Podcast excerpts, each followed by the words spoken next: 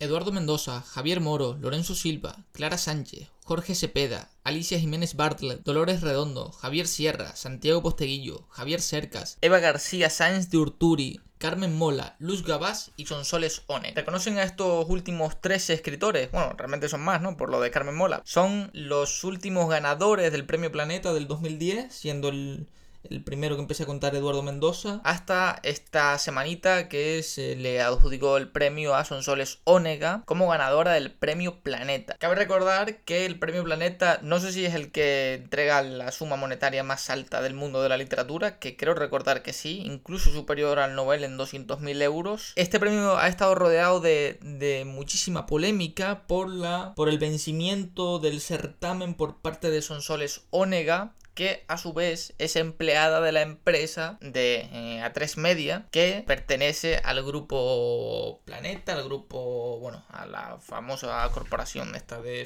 fundada por Lara en los 50. No quería pasar inadvertido esta serie de cuestiones, puesto que me parecen interesantes hablar un poquito de, lo que es el planeta y comentarnos un poquito lo que pienso sobre el tema, ahora que, que esta adjudicación ha sido tan polémica. Y bueno, no quisiera tampoco culpabilizar a Onega ni a todos los otros escritores, sino más bien al sistema que cada vez se pervierte más, como comentaré más adelante. Hablaba con Eduardo hace unos días, bueno, cuando grabamos el podcast del premio Nobel, eh, sobre el tema de las apuestas, y, hablamos sobre el tema de, cómo los premios se pueden corromper por el dinero, etcétera. Y creo que el premio Planeta es un claro ejemplo de la corrupción sistemática a la que asistimos en muchos factores de la sociedad, que llega al punto de, maltratar, vilipendiar, corromper y en cierto modo eh, dejar huérfana a la, literatura su propio placer estético y de su carácter, como digo, de calidad literaria, porque evidentemente cualquiera que se preste a analizar los últimos ganadores del Premio Planeta se percatará de que prácticamente no hay una vara de medir, sino que o lo ganan personas o están al menos entre los candidatos, como le ocurrió a Sandra Barnett hace unos años, para ganar el certamen, gente de las esferas públicas, de la prensa rosa, de periodistas, trabajadores de sus propias empresas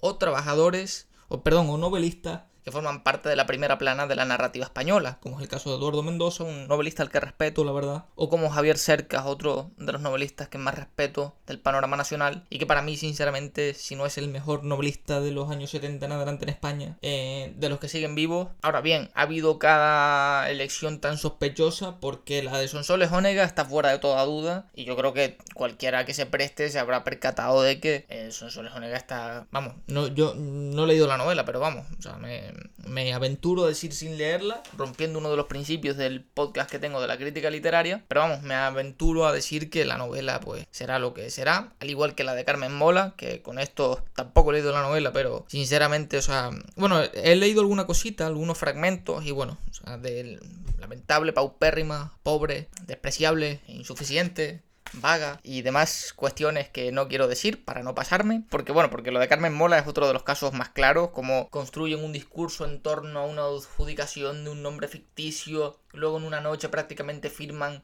un contrato con la propia editorial, luego le dan el premio, una cosa, la verdad que dantesca, o sea, un relato de verdad eh, digno del propio Borges. O sea, lo que se inventaron con Carmen Mola, todo para justificar unas ventas de unas novelas que son como poco incomibles. Y así con más escritores, porque bueno, no quiero que nadie se ofenda cuando maltrate a sus escritores, si alguien tiene alguno de sus escritores predilectos que menciono aquí, pero bueno, Santiago Posteguillo, el que lea Posteguillo, si no se ha percatado de que es documentación y novela fácil sin más, no sé yo si, bueno, quiero decir que tampoco es que Posteguillo esté inventando nada, ni mucho menos, pero, pero bueno, creo que la calidad de, de Posteguillo está muy lejos de la de Eduardo Mendoza y la de Javier Cerca, e incluso por debajo de la de Lorenzo Silva, del que sí tuve la oportunidad de leer algo en su día, que no recuerdo, la verdad, no recuerdo qué título leí, pero que me pareció que dentro de los cánones en los que se maneja Lorenzo Silva no está mal. Pero volviendo a lo que quería comentar, al final hemos perdido el norte incluso en la literatura, vilipendiando un premio que generalmente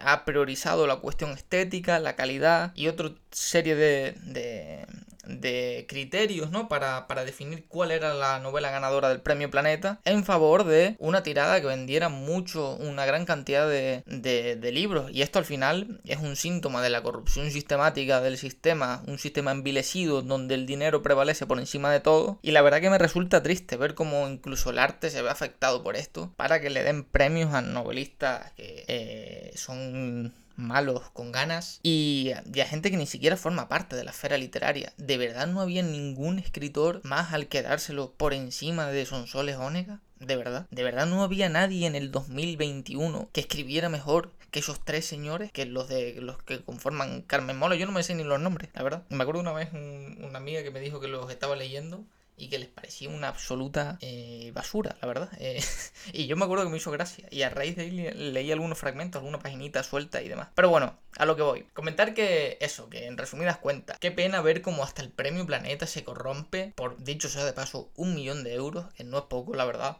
Pero bueno, está claro que cuando tú entregas una cantidad monetaria superior a la que te entrega el premio Nobel, también hay que decir que la tirada que te ofrece el Nobel del primer año, solo hay que recordar el caso de Peter Hanke, que si creo que lo menciono varias veces, ¿no?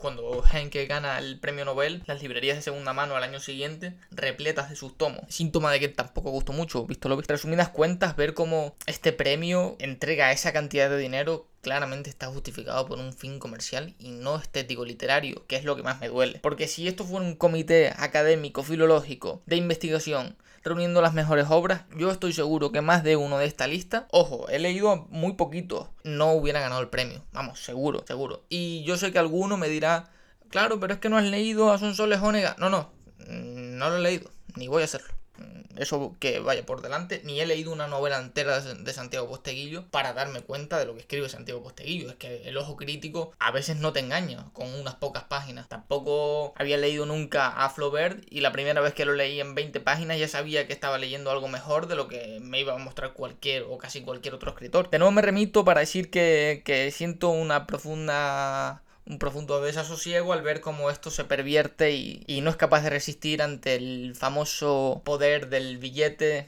que es capaz de, como dije antes, de corromperlo todo y de, y de primar incluso por encima del arte. Yo no sé qué piensan ustedes sobre el tema este del premio Planeta, yo es que la verdad me sorprendió bastante y he visto como la gente bastante alterada, ¿no? Dentro de la... bueno, alterada, se entiende. Dentro de las redes sociales comentando este auténtico robo, ah, o sea, son soles Onega. Tampoco quisiera personalizar la crítica en Onega, ni en Mola, ni en Jiménez Bartlett, ni en Javier Sierra, ni en Posteguillo, sino que porque ellos no son culpables, son cómplices directos porque reciben el premio, pero la culpa es del propio premio Planeta que, que es capaz de generar auténticas atrocidades literarias dándole premio a este tipo de escritores. O, en su defecto, a escritores que ya están muy lejos de tener que, recurrir a este tipo de cosas, como Eduardo Mendoza. El de Eduardo Mendoza me sorprendió, la verdad. Pero, pero bueno, esto ha sido todo. Espero que, me hagan saber si, eh, si están de acuerdo con esto o no. También quisiera decirles de nuevo que no se, espero que no se ofendan si he maltratado o vilipendiado a alguno de sus escritores predilectos, pero era algo que, la verdad que quería hacer. Tenía ganas de, de hacerlo y, aparte que encuentro justificaciones suficientes para ello. Evidentemente no voy a recomendar ninguna novela de ningún premio Planeta reciente, pero librarme de esa suerte durante largo tiempo. Eh, lo que sí voy a desearles es un buen fin de semana y unas buenas lecturas y que ya saben que pueden encontrarnos en nuestras redes sociales con nuestro nombre, Litera Dependence Podcast.